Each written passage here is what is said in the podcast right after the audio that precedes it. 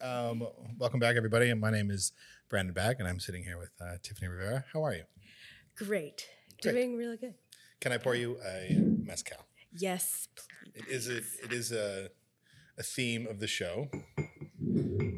Um, so you when was your? I saw you recently. You had a gig. Um, at Guilt, like within the last month, right? Yeah. I believe That was Soul Queens. It was, yeah, it was Soul Queens. Yeah, Yeah, with Marie. with Marie. And uh, tell, can you tell me a little bit about the the, the evolution of that that show? Because it's a super, it's a really fun show. You guys te- tear the house down every time, and you're playing like, you know, you play, you're playing Whitney and Mariah, and you can, you know, Yeah. you can talk about more more who you're playing. All the Soul Um, Queens. but what was the uh, where'd that show come from? Uh, well, originally. Cheers, by the way. Oh, yes, of course. First things first.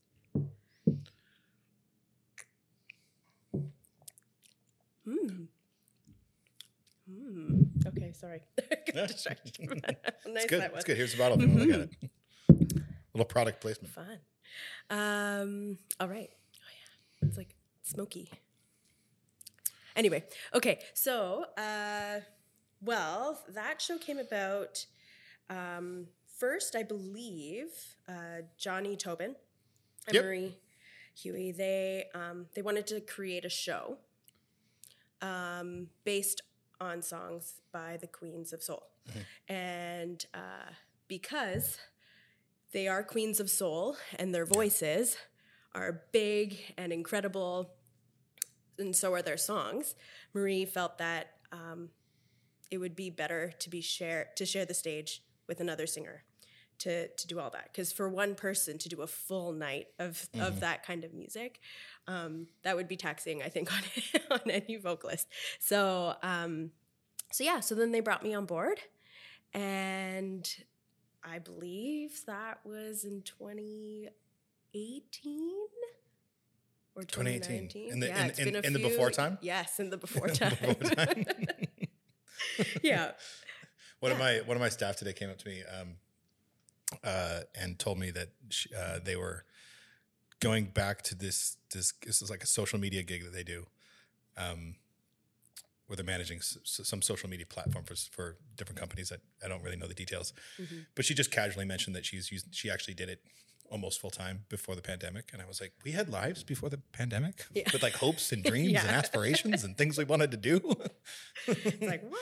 It's totally there's a, it's a cultural shift in everyone's mind of like pre and before. Like you still go on Yeah. on uh, you walk into elevators and stuff, and they still have like the mask sign on. I know. Or there's the Or the like- bank still has the the Social distancing yeah. signs, and everyone's just like crammed together again. Yeah. It's like it, like it never happened, but it did. Totally did. Yeah, which is kind of it's funny. It feels like those years just didn't really happen. Yeah. Almost. Yeah, well, what everyone was calling, every, I remember when the when 2022 hit, everyone was everyone was calling it 2022, as in 2020 part two. Oh. Oh. Yeah, Not me, but yeah.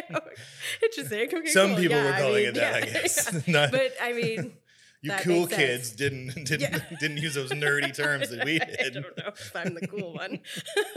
Well, I'm definitely not. I've never been the cool one. You're the one doing the podcast. You're the one on the podcast. I'm just the nerd hosting it.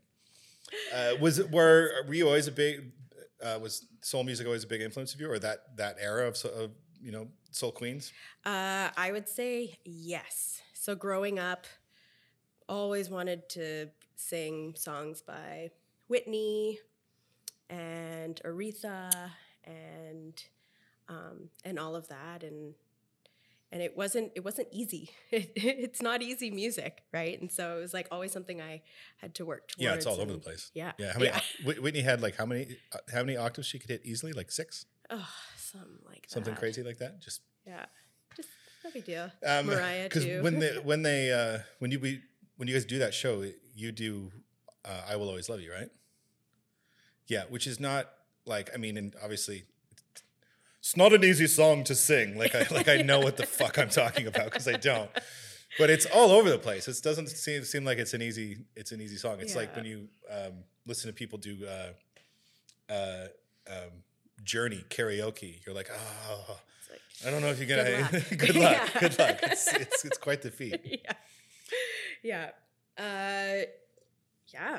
I mean, singing those high whistle tones and and then having to come back down Mhm. low to tell the story, because it's not just about the singing the It's the song story too. It's too, about right? the story, which Yeah. was which Whitney was so incredible at doing. Yeah, she was such a baby when she started out.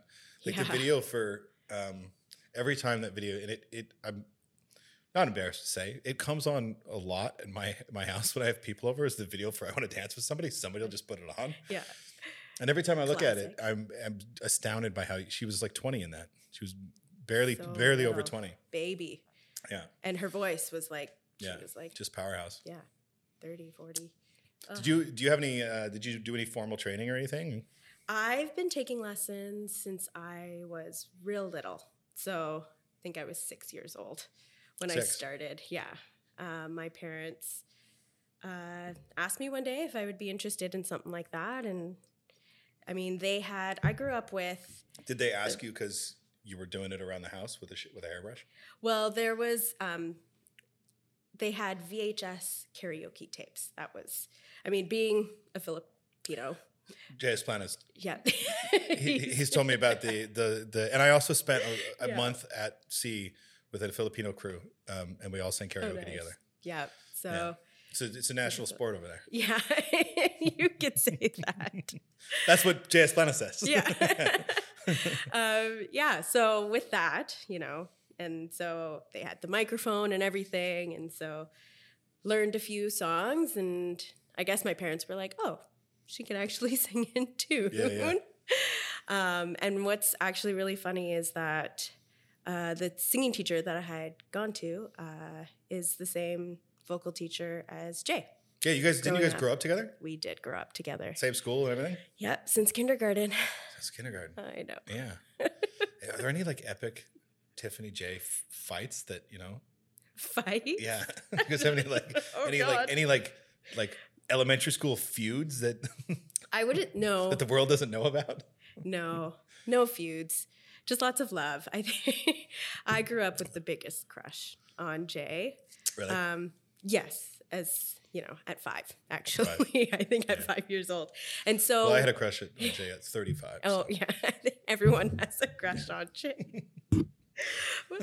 Um, yeah, so at the age of five, um, definitely had a crush. I remember seeing him perform um, at that age too, and was just so mesmerized. I don't know if it was because of him, maybe most likely, but also because um, it was probably something I wanted to do too. And uh, so when my parents told me that it would be the same vocal teacher as Jay, I was like, wow. It was a big, it was exciting. Yeah. And it how was old were you at the time? Um, six. Six? Yeah. And you've been training ever since? Yeah. Yeah. Well, Uh, yeah. it doesn't show. It, well, good. You don't look like someone that knows what they're doing, is what I'm saying. oh boy. did you go um, uh, did you go to school or was it just private training the whole the whole way through? Uh, private training, and then uh, was involved in so many different things. So, uh, choir is also was a huge part of my upbringing. Uh, first in the church choir, and then high school choir was really, really Believe it or important not, to me. I was in high school choir. really? Oh. Yeah. And which part did you sing? I sang the where, where they couldn't see me because Yeah. I was there. I was oh. there. I was there to hit on girls. Good for you. Good for you. That's the best place to go and look for them. yeah, they, yeah, they weren't that fond of me because I was making the choir sound like shit. So oh, it, did, no. it kind of backfired on me. Oops. yeah. So yeah, competed and all that, but also grew up with doing a lot of musical theater. Oh, well. awesome! I love musical theater. I did. I did musical theater in high school, but it I didn't do it beyond that because I- I wasn't really good enough to be doing musical theater.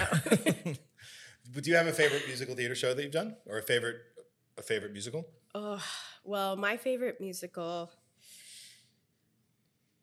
would have to be Fiddler on the Roof. Yeah. Oh my god. what? I know that whole Which- fucking yeah. show by heart. Right. That's like one of my all-time favorites. It might I think it might be my all-time favorite musical. Oh, Yeah. God. Yeah, tradition. Yeah. Da, da, da. It's so good. It's so good. So good. Yeah. Um, yeah, I remember in elementary, our um, we put that on that musical, What'd play? and I played Hodel. Played Hodel. Yeah, Yeah. yeah, because she had the big solo when she had to leave to get on that train, right? So Yeah, yeah, yeah. yeah, that was me. But yeah, yeah. I've always wanted to play Reb Tevye, but I don't think it's gonna happen. you should try. I should try, I should try. Just go for it. yeah. Yeah, I think I think we're past the days where they let like, you know, waspy middle-aged white dudes play play play Jewish people from the turn of century Soviet Union. Darn. Darn, I, They- I, they don't I know miss, what they're missing. I miss my calling. Uh, Do you still do any kind of musical theater? uh, currently, no. Yeah. Currently, no. When's the, when was the last time Uh, probably in high school. in high school? Yeah. Um, and from there, I I joined a, a glee choir. So Cool. it was kind of like it was made up of a bunch of musical theater kids, Mhm. um, and we performed all over the Lower Mainland. It was a lot of fun. It's just like the show, right? Pardon me, It's just like the show, right? not as dramatic, but yeah, Did you watch that show when it came out? I did. It did. Yeah, pretty religiously until um, Cory Monteith died, and then I was like, no. They continued it after that? yeah, they did. I thought he died after the show was, was done.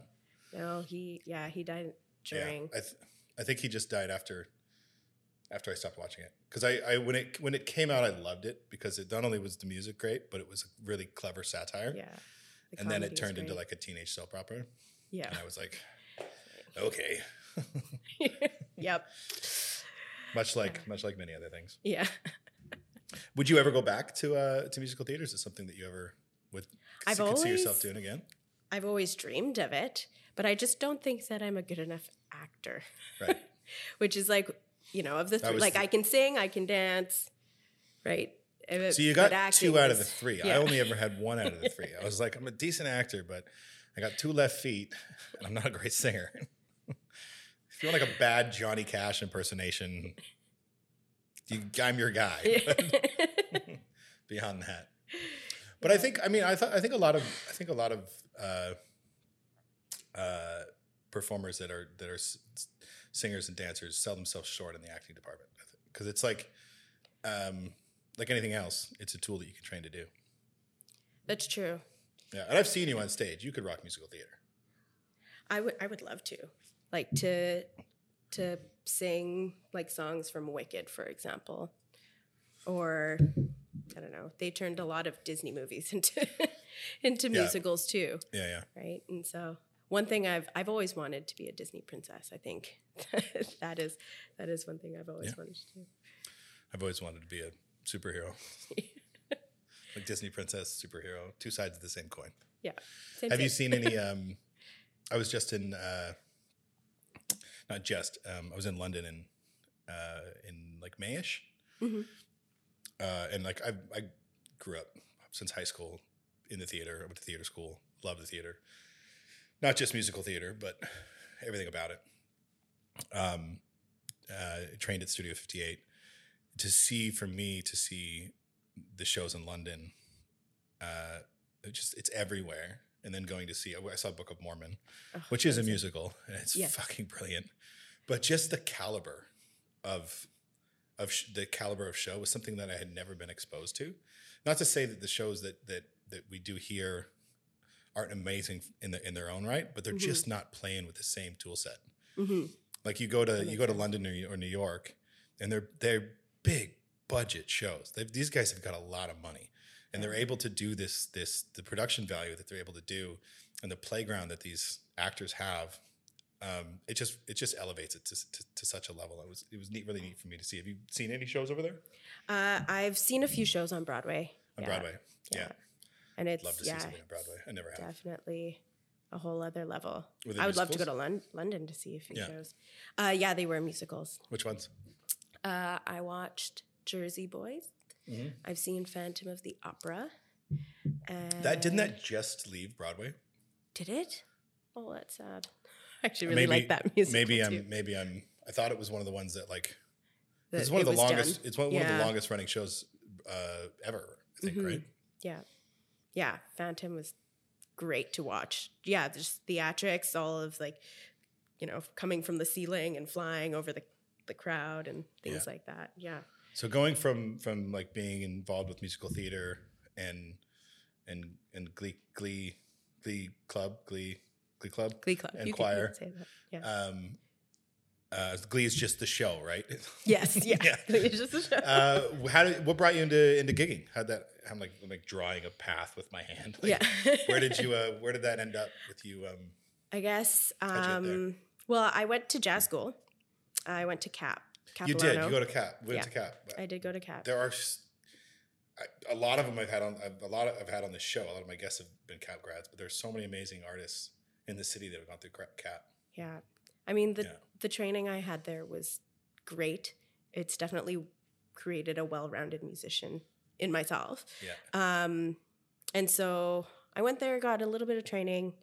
Um, I actually didn't finish the um, the degree. I went into a different. I went into music therapy actually, um, neat. but I always I always wanted to perform, and like that was always something that that I just naturally wanted to do. Um, and so, even though I did go into music therapy, um, which I did because I really didn't see myself becoming a jazz singer um, for the rest of my life. So I was like, well, I need to make money somehow. And so I went to music therapy. Um, but even through that program and with like performing, um, performing was still something that really like that I held on to. And so um, I reconnected with Jay actually, and um, and he had an opening in one of his uh, one of his bands, and so That wasn't Soul Queen, so was it? no. So that would be. Um, it was called Electric. It well, they they're they're still around. Jay and I aren't in it anymore, but it's called Electric Ballroom, and they do like the corporate, and they're like a corporate event band um, to do- the casinos. You do a lot of corporate gigs, right? I do. Yes, You work. Do you work for the same company as Bradley? Or I the- do. the- yep. Yeah, which is which. Help me out here. What's the Uh, what's it called? famous, famous, famous players? Famous yeah. players. Yeah, I sing with them and a whole bunch of other Do you and like how does it how, how does it work with the as a vocalist for famous players? Do you um, like do you and Bradley ever work together, or are you two sort of two cards that they draw from the hat? It's like they're either getting you or they're getting Bradley. Uh, they currently, I am a sub. Right. So, um, if they need a singer, um, then I jump in and I I know the material and the choreography and and I hop right in. I think Bradley is uh, Bradley Barkman, by the way, is who we're talking about. He's been on the show. he is um, he is like what would you like an official member. So, okay. Yeah. yeah. But I've definitely sung like we sung together last weekend, which was fun. Nice. Yeah. And uh, so yeah, with all of these bands, I'm I am a sub. And so they're like, we need a singer. Who can we call? Tiff. And so if I'm free, Yeah. You must have you must need a like a need to have a pretty impressive catalog of songs you can pull out of the hat to be able to pull that off. yeah, well, I definitely have a really long list. Yeah. yeah, and it's kind of built over the years, and um, yeah, I've had to learn so many different set lists. Famous Yeah. players. There's also Ten Soldiers. Um, What's Ten Soldiers? it's another corporate event Another band. corporate band. yeah. Same with the Phonics. So these are all corporate event bands, but like I've learned J.S. Planas' set list because I sing backup for him. I've Mhm. learned, uh, well, there's Soul Queens. We have our Triple Five Soul band as well. There's what else? Um, I've sung a lot with um, Mike Henry recently. Yeah, yeah, yeah. Um, So I actually a lot think I saw Motown that on your stuff. on your Facebook page. Something with Mike Henry. Yeah, yeah. yeah, lot of the Yeah. Motown stuff, and that's like the older soul and disco, and yeah. Mike's which is also really fun. Yeah, his, he's show- amazing. his shows are awesome. Yeah. Yeah. Yeah. Did you did you sing at his last Guilt show? I did not, but I think I'll be at. Pretty sure I'll be at the next one. So Oh, cool. Which is when it'll be fun. I think in January. January. Yeah. You have anything else coming up at at Guilt? You want to do a quick plug for, or is January the next one? January's the next one. So Triple Five Soul will be, uh, and that's with J.S. Planas and Maria Legiata. And the three of us will be there. Oh boy, January fifth. I think that's the Friday. Mhm. And then on the sixth, they'll be there again with Mike Henry. What's your um, when you're because you were, talk, you were talking about all these these catalogs and set lists that you have to just know, and you you can't afford to to to like sort of know them. You have to know them inside and out, backwards and forwards, because you don't you never know the environment that you're going to be singing them in. You never know you could you know you could, you could be in a casino, you could be in someone's corporate gig in someone's house, you could be in a in a convention convention center, you could be in a dark bar, you could be in Guilt and Co. Mhm. Um, uh, what's is there? Do you have a specific process for how do you like like assimilate? Like, I mean, for lack of a better term, you're assimilating information, right? It's it's information for that the artist speaks, but it's your it's just data that you have to know. Yeah. like how do, you, Yeah. how do you fit it all in in an artistic way? Well, I guess with with music and with performing and and whatnot, it all so it all comes down to I think who your audience is. totally. Yeah. Yeah. So, I mean, if it's going to be an older crowd, you got to think about think about what music um, they generally enjoyed in their probably their early 20s or in their late teens, right? Um, Yeah. or, you know, It's and it's it's never ending. We all we all just continue to listen to the same shit we listen to from like 15 to 25. We're gonna listen to that same yeah, crap for the next 50 years of our lives. exactly. so when I'm if I'm partying at 50, I want to hear Usher. Yeah, You know? exactly, exactly. Like- it's like I didn't even really like Usher when I when it was Yeah. around, but when it comes on, I'm like, I was alive for that. yeah exactly. yeah so it all comes down to the audience and then also like what vibe is hmm or is going like what what's the vibe here so if it's if people just want music in the background maybe you play everything a little more chill but if people are ready to party it's like let's ramp up all the dance tunes and Yeah. Yeah. How do you approach learning? Do you approach music differently? Learning music differently if it's um, uh, stuff that you knew or that you've you've known, like you grew up with. It's a song. It's an it's an earworm. You know it. Mhm. Or if it's like completely new raw material that you don't know. Do you approach learning those two things differently? Is it like a different? Yeah, I would. Um, if it's something I've already, um, if that I already know, uh, I guess I just I don't spend as much time on it Yeah. because it's like it's one of those Like, things where it's like yeah, got this one. yeah, exactly. it's a great. Um, maybe go over it in case there are some interesting notes you forgot about, but Mhm. um, with with new material, my my personal process is um, creating my lyric sheets Right. and like listening to the song and creating those lyric sheets, and then that helps me learn the song and learn the form and where it goes and all of that, and then yeah. Have you always had a had a connection to lyrics, or is like is it something that like do you learn?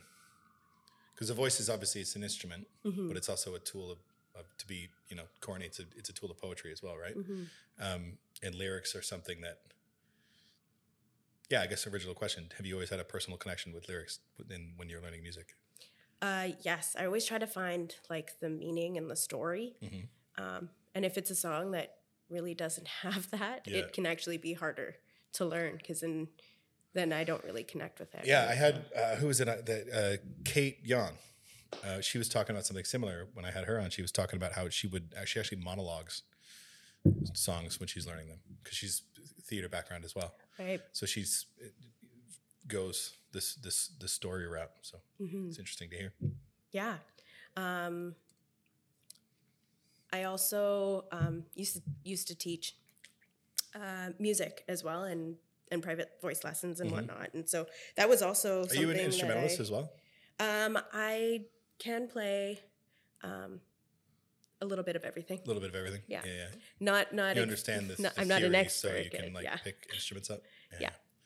Uh, but definitely voice is my main. Yeah. And so, uh, yeah. And one thing I always like told my students is, and what I do also when I'm learning a song is like, yeah, is to read it um, as like a sentence, and Mhm. then what what words do you emphasize, and like, and then with that, that's how you contour your singing.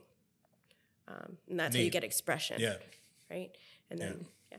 okay. Did you were you one of those kids that uh, when you bought a uh, uh, would sit with lyric CD? sheets when you bought a CD? yeah. Words from the before Oh, before boy, yeah. time. before before before the before.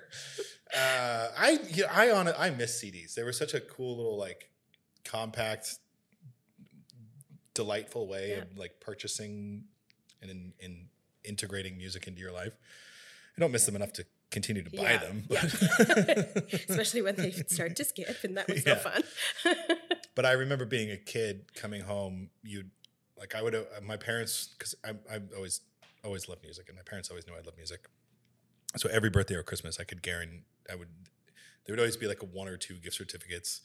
All the relatives that didn't know, like, ah, I got Brandon's name for Christmas this year. What do I get him? Get him, get him a CD gift certificate. So I'd always like I remember going in, being like 12 years old, having like a combination of gift certificates for like Virgin Music or A and B Sound or whatever they were before they all went Mhm. bankrupt, uh, and having like, okay, I got I got fifty seven dollars, I got Yeah. fifty five dollars, I got sixty dollars, getting like the, the the best combination of music that you could possibly possibly get for that that that amount, and it would always be like, okay, I want to get at least one new CD. So that like I have one new album that like all the cool kids are talking about, like something new and fresh Yeah. that you know like. But then also was into stuff that my parents were into because I grew up listening to their, to, their, to their records. Like, like I could also go to the bargain bin of stuff that's 40 years old.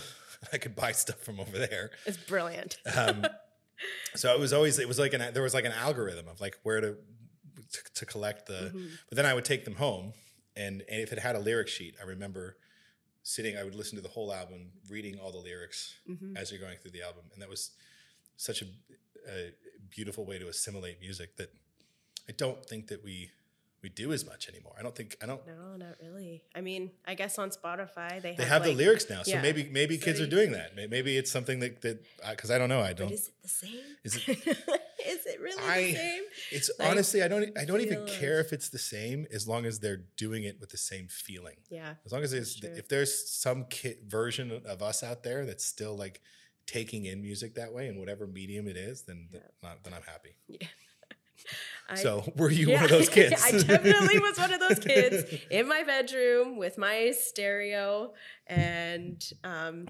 yeah, as I said, Usher was Yeah, yeah, yeah. was one Usher was for sure.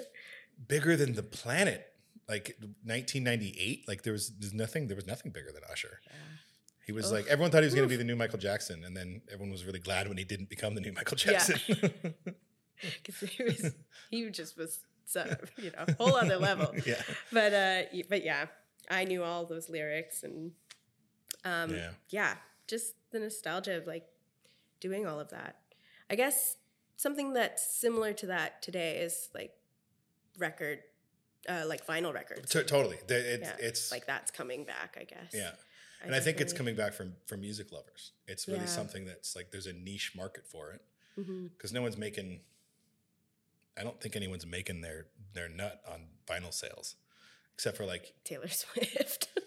Well, yeah, but she's she's a special case because she's a fucking genius. yeah, agreed. I thought that was such a gangster move with her re-recording all of her albums. yeah, Like, oh, when I heard that, I was I like I've never been really in, really into her music. I've never not liked it. It's yeah, it's good pop music. Uh, it just it was never my thing. Yeah.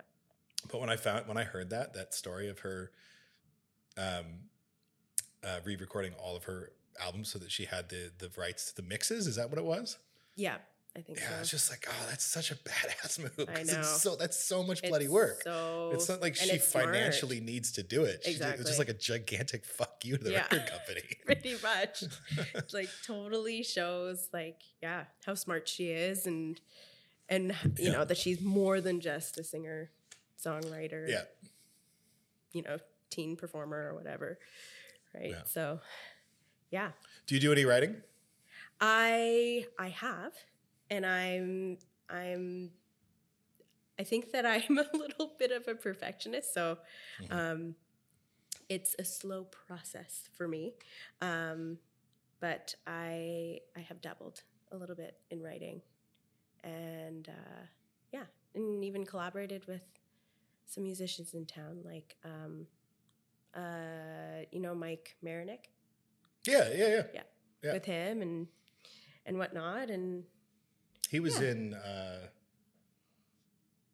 oh he's in Sophia Danai's band, right? yeah Yeah, it's Sophia Danai, um Jan from who's also in Sophia Danai's band. yeah that's right Yeah. Um Jan and I worked together at uh Chill Winston for years. oh Yeah. wow Yeah. That- what a small world Small, super small world, yeah. Yeah. Yeah, and uh, the la- last the her record that she released in in I want to say like 2017, 2018. So it's the, it's the only one that I know really well, but it's a killer album. oh beautiful Yeah, it's the one with um. beautiful writing There's a lyric in there that I love. That's so good. I'm gonna butcher it, but see if I can if I can remember it. It's someday you're gonna have a some someday you're gonna have a daughter. Um. Fuck. uh. I'm, I'm, gonna, I'm gonna see if I can come back to it. Okay, It's a really beautiful. okay. It's a really beautiful line. Um, uh, if not, I'll I'll I'll look it up and I'll text it to you later and find a way to put it up somehow. yeah somehow. It's like philosophical moments with with Brandon Beck. There's a lyric I like. It's about a daughter or something like that. I can't I can't remember what it is, but it's good. It's good. uh, yeah I, I remember that album i i think that's how i got to work with mike at first was um uh singing backup for sophia Oh, cool! I didn't realize you sang backup. Yeah. Yeah. Yeah, yeah that feels like a whole lifetime ago Yeah, I've never actually I've never actually met Sophia, but uh, she, there was time where she came into. It was around the time of that album. She was coming into Guilt like semi regularly, and I would always play this game where I would I would put on her her album oh while she was there while she was there That's to see to see if she would like do anything. to this day, I don't know if she ever like because she was always it's always, but it would be like in between songs and I'd in between sets and I'd put on like two or three tracks from from her album, and it's easy to kind of ignore everything that's around you in that room sometimes. Yeah. Uh, in between sets because it's like it's when all the shifts happen, yeah right? It's like because every the focus is the music, hmm um, obviously, that's what we're there for. But then some between sets, especially when we don't have a DJ, like if it's still, it's a weekday, it's there's this weird shift in the room where no one's kind of like really. So I would put on her music when she was there, and I never saw her react. So she's either Yeah. like cool as a cucumber and and was just like, or she just didn't notice. she's Probab- pretty prob- cool Probably a- the former. yeah, Yeah, I would say. cool as a cucumber Yeah. for sure So do you have any um, um, um, writing projects coming up, or anything that you're working on, or is it just something that you kind of always have backburnered? Um, it is something that I've always kind of. Back, like that's kind of in the back. Um, currently, I'm more focused on on performing, um, but it is something that I've always wanted to do, um, just as just as a singer. I mean, I guess you know, being nine years old and listening to Britney Spears and and thinking that like one day I'm gonna be a pop singer and I'm gonna sing my own songs and and learn choreography and perform and Yeah. do all that. So it's it is it is something that I definitely want to do before I leave this world. Yeah. I'd say Where, how long did you teach? uh, seven years. Seven years, and you, it's it's it's in the past, or it's just you're not doing it right now. It is it is in currently it is in the past. You're like, I'm fucking done with those snot nosed brats. Ungrateful little shits with their rich parents. telling me about how talented their fucking kids are. Uh, I, I just had Jim Black on, who's like loves teaching, and we didn't talk about it at all because it just I, I'm an idiot sometimes and I don't bring up important things. But he's like this amazing, you know, like beautiful guy. Do you know Jim Black? yes, I do. Uh, and we sat here like after the camera stopped stopped rolling. He started talking about te- uh, teaching, and he's he's a really really uh, wonderful guy, very insightful. Um, and here I am, like just talking about teaching. Like it's like every teacher hates it, and he loves it. So what do I know? I actually really enjoyed it, and I think that I was really good at it, um, or am. did you only teach privately, or did you teach? Um, I I taught privately, um, and then I taught music at a school. Um, Oh, really? called, yeah, called Fraser Academy. Uh, and uh, yeah, so it's a school for kids with dyslexia and learning based differences. And I ran their junior music program. Yeah. And it was a rock band program. Cool. so essentially, kind of teaching the kids what I do, Yeah. which was which was fun and um, and it was really fulfilling. Did you find like I don't know? I've never really talked to anyone about. I know that like obviously dyslexia because I don't know much about it. Um, but it's the the main thing that everybody knows about it is if you have dyslexia, it's really hard to read. Um, Mhm. My brothers are both a little bit a little bit uh, d- dyslexic, and uh, if they if they weren't homeschooled, if my mom hadn't like dedicated her existence at the time to teach them both to read, they might still really struggle. And they're both really avid writers and avid readers Mhm. did you find that it was like um, in teaching music to people with dyslexia is it a, a language that that people with dyslexia struggle with or is it something that they it's easier for them to assimilate Um, there were certain aspects of it that were really difficult, I think. imagine reading music would be difficult Yes. the same way reading is Yeah. So I had to adapt everything uh, for them so that they could feel that success. Just because everything else, you know, all the other subjects that they were doing um, in school were, were tricky and Mhm. were tough, right? And so Yeah. I wanted music to be somewhere where they could, it could be a safe place for them to just be and be creative and and um, I think that music um, has a lot of repetition and and is very cyclical, right? And which which could which was really um, good for them in their in their brains as well. I think, and I think that music also activates um, the brain so differently than any other activity.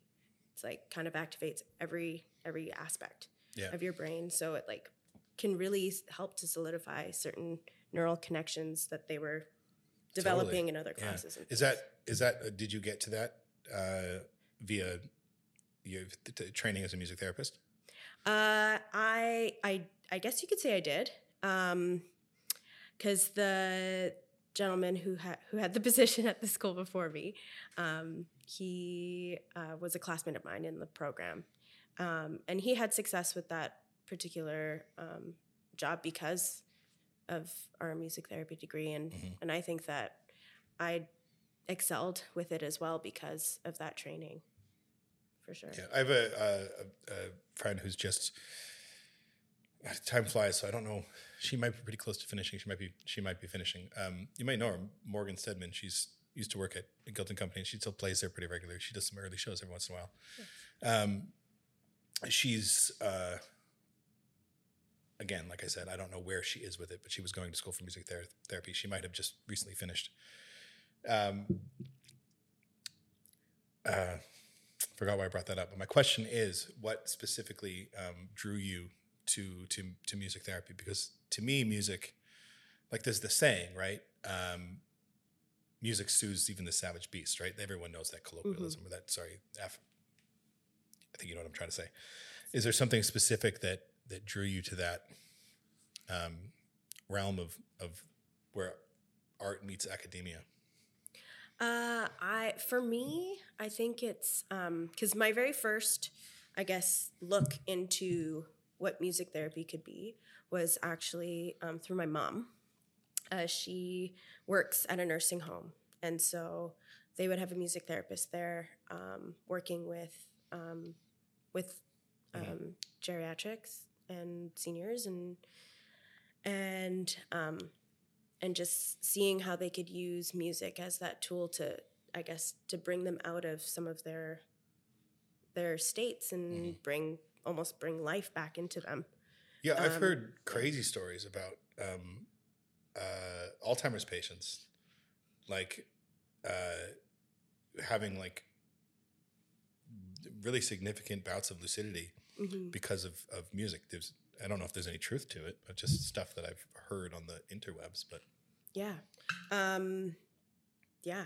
It's definitely as I as I talked to, as I said earlier about, you know, how music kind of activates your whole brain espe- um, and how people are more drawn to the music that they listened to when they were 15 versus maybe things that are what is there a is there an actual is there? I mean, there's got to be a scientific reason for that. Do, and do you know what it is? I mean, I, there is like- a scientific like, reason. "I do." And I was like, uh, I can- do I remember the I learned it- science? I learned it in know. school. I did. Okay, I'll, I'll, I'll tra- you talk about this, and I'll afterwards I'll talk about something that I learned in school that I don't remember that well. oh, God. Okay. I'm totally lying. Yeah. I'm just, just gonna get you to talk about this, and then I'm gonna change the subject afterwards, and hope that you don't remember what the agreement was. There is there is a science to it. I don't know that I remember all the lingo and and all of that, but um, I don't know. But I've always known for myself that um, that music. There's something about music that doesn't just. It's not just something that comes in our ears, and Mhm. You know we enjoy it, yes, but like it. I don't know. I think it also when we find something that we really love with music it kind of hits your soul and Mhm. really affects you in more than just yeah and um i guess uh oh gosh now i've lost my train of thought um with um Why we why we why we're we drawn here? to what we listen to at 15? And Yes. is there science behind that? um yeah can't say that You got you got to tell me the because I'm going to take Oh, this out of the world and I'm going to mansplain the shit out of people Oh, with it. So. no, don't don't do that. explanation is terrible right now. But so are most mansplain explanations. So just like give me like a little bit to go on, and I'll just like pretend like I know what I'm talking about later, later down the line. Well, I guess it just has to do with I don't know people. What do they people call it these days? Core memories. Right? Yeah, yeah. Right. Like from Inside Out, Yeah. They're coming with the second one, but yes, which is right. going to be Yeah, amazing. Yeah, that first one was super good. yeah, it was really good. um, yeah, so just I guess, which is why we can also remember lyrics to songs, even though we From when we were yeah, kids. even yeah. though we haven't heard them in years. Yeah. Um, yeah, that was me terribly explaining the science of that. Sorry, I wish I could have done better with that. Oh Yeah. gosh, yeah. I think what's what's so neat to me about um, uh, there's the, music is truly the universal language, right? Yeah. It's it's. I mean, some people say it's math or science, but what do those people know? Yeah. Scientists. It's not like they've done anything for us lately. Uh, but no, I think it's truly there's something truly beautiful about the the the reaction that people have to. I mean, people can be worlds apart Mhm. economically, socially, politically, and have the same visceral gut reaction to the same four notes. Yeah. And it's just the way that like music transcends economics, transcends political beliefs. It just it's something bigger than all of us. And it's like, you know, there's there's this cheesy like, we're gonna heal the world with the best rock concert ever. And like nothing ever happens, but there's there's something to that ideology because there's and the, the fact that that it's that there's only there's only an octave there's only so many notes Mhm. only so many combinations Yeah. everything that's been that's done is that we do has probably been done in some variations across the the, the existence of humanity Yeah. and with those that same combination you can create bluegrass and you can create usher Yeah. Pop and hip I, I don't know. Yeah. I, think, I think that's what makes makes uh, And so music therapy is something that's always fascinated because fascinated me because music has always been my therapy. It's always been not not to discount actual therapists and actual therapy and actual music therapists, but the you know personal you know self therapy. I've always you know, and we do it instinctively when we're teenagers. You mm-hmm. go into your room when you're when you got a broken heart and you listen to 15 sad records over and over and over again. Yeah. And you know, you think you're wallowing in your self pity, but it's, it's it's it's that process. It's going through it, and it's actually it's, it's cathartic to sit there and know that someone else in the universe, across whatever it is, has gone through this and feels this, and you can connect to that tiny little piece of lyric or tiny little t- Definitely. note. So, Yeah, I agree with that. yeah, cheers to that. Cheers to that. Uh, so, do you have any? Um, you have you're not doing music therapy professionally, right? no, not not anymore. Do you do you draw from that as a performer? That's a really good question. Uh, I think that I do. It's not always conscious, and then probably at a more subconscious level. But there is, I remember when I was training for to be a music therapist. Um, it wasn't just that you would sing and play the music, but it's also the way that you would express it as well. Um, right, and which is how you would get um, clients to, I guess, how you would connect with clients and and build that rapport. And so, um, like if I if I were to just go on the Guilt and Co's stage and just stand there and sing a bunch of tunes, I could do that, and you know it, it would sound good, and maybe people would be impressed. But I think what really makes, for example, the Soul Queen show so incredible is that we don't just we don't just sing the songs. We we get the audience involved. We um, we sing to them, right? And um, and it's it's that connection I think that is similar um, with music therapy, and I'm sure. Um, I'm sure some of the audience members probably feel that something like like that could be therapeutic um, in a way. I mean, have you ever gone to a show feeling terrible and walked away from it feeling amazing? Yes, Yeah. I have. It's like you like you, I'm not gonna. I don't want to go. I don't want to go. I don't want to go. I'm like not in the right headspace. You get dragged, or a friend takes you, or whatever it is. Yeah. And there's that. It's that one moment in the show, that one song, where you're just like, "Ah, I'm glad I'm here. I needed this." Yeah. And it just, Um, for me, it was um, watching Mumford and Sons for the first time. yeah. Yeah, I think it I don't. was. I don't. I, yeah, I've never seen them live. Oh, I'm like, I drink a lot. I gotta think. Yeah. oh, it was it was an incredible show. I mean, I had Where, never. did you see him here? Or? Yes, yeah. Um, I think they were playing at an outdoor venue in Surrey. Oh, really? Cool. Yeah, which was really cool. I at the time it was during the summer years ago, and uh, that summer, um, my dad was um, he was fighting cancer, and basically the doctors had said like he's got six months, right? So it was a Rough. pretty rough, Rough. rough, rough, rough, summer for me. Um, but my friend was like, "Got an extra ticket? Want to come?" I was like, well, sure. I'm like, I don't really listen to them, but how can I turn down watching a show? And I go, and it was almost like transcendental for me. Like, Yeah. I can't remember which song it was, but just like the combination of the harmonies with all the different singers and like how driving some of their you know, I don't know if it's the banjo or if it was or what it was, Yeah. but like it was almost like an outer body exp- experience for me. It was really weird, and um, and then I remember the rest of that summer. That's all I listened to Oh, was, yeah, was yeah. that album, and like it was, it became my source of comfort. Mhm. Um, yeah. Yeah. Which album was that? Um, Was it the one with like was it Sigh No More or yes, it was Sigh No More. yeah? Was that the name of the album? or Was that the name of a song? That was like their. Uh, That was when they were massive, right? This. Yeah, Yeah, yeah, yeah. I think Yeah. because It's not your fault but mine. I really fucked it up this time. That one. I think so. Oh gosh, it's all like blending in now for me. That's I felt like um, when I, I saw first time I saw the only time I saw Ben Howard. Um, who do you know Ben Howard?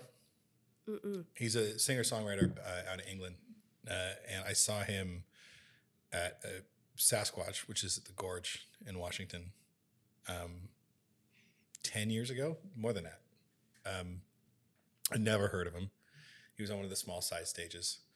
Uh, my brother's uh, girlfriend at the time, his ex girlfriend, was like, "I think you guys would like this guy." And we walked up, and it was just this. He's just this this dude on the stage. And all, all I can remember is just seeing him on the stage with his guitar, and just the way that he finger picked. Fi- finger picked. I was like, I'm in another universe right now watching this man finger pick. Uh, but yeah, you said transcendental, and it's like there's there's those shows that you see and those live performances that you see, and I feel like uh, um, myself, I feel so spoiled being at Guilt and Company because I've had moments like that. Like I wa- I went in the other day, uh, I don't, and I, I, always feel bad when I reference Guilt and Co on, on this show because I never remember who was playing. I just remember like the moment and the feeling. I'm like, it was. I was sitting here and I had a really amazing time, and this artist was great, but I can't even shout out the artist because I'm like, I don't remember who it was. Oh, there's there's so many. We just we just I'm just so spoiled working there because there's so many amazing artists that come through. Yourself being one of them, who just um, every time you're there, you just lay it all down. And it's such a such an amazing thing to be a part of, and there's so it's just such a cool community. And being able Oh, to being able to be have community. have have no talent Yeah. and be able to still be part of it, I'm like, yay for me. Amazing. well, I mean, like you, you, um, yeah, you are a part of the community, even though, even though you don't yeah, yeah. play I'm with just- us, and yeah, there and you Just to support us. Be there. I'll be there to bring you a drink. As long, Uh, as, long as you're in, in the venue that I run, I'll be there to bring you a drink. Otherwise, I'm hope, hopefully I'm on the guest list. Yeah. uh. So, do you have any uh, other gigs coming up? Uh, that like outside of Guilt, Uh, mostly holiday parties now. mostly holidays, the corporate gigs. Yeah. Uh, I'll be at uh, Frankie's Jazz Club for the first time. Uh, Cool. December 23rd Who are you playing with? with Mike Henry. Mike Henry. Yeah. Yeah. So that'll be that'll be fun. I think it'll be um, I'll be singing some Roberta Flack and we'll be doing songs by them, by her, Donny Hathaway, and Luther Vandross. So Luther Vandross. hmm yeah. So Luther I think it's gonna be a cool as show. in, as in, wasn't Luther Vandross the guy that recorded the Beauty and the Beast soundtrack? Did he do that? I, I probably. Yeah, yeah. probably. Yep. Yeah, And has duetted with Mariah Carey and just like Yeah. all, all I'm the showing, greats. I'm showing showing my ignorance. yeah. I, I uh, it's it's it's I, I find it really interesting that there's so many uh, artists who like I don't consider you a jazz singer because it's not what I see you sing.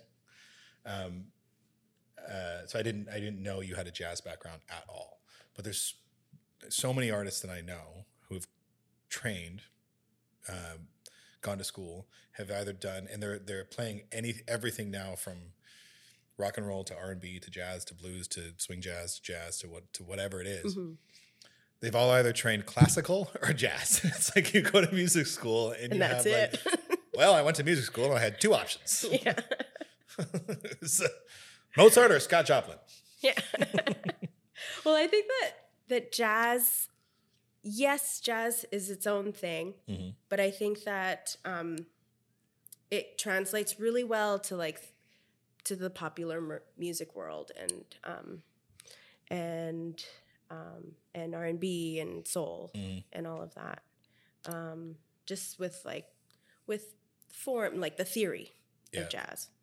Um, yeah.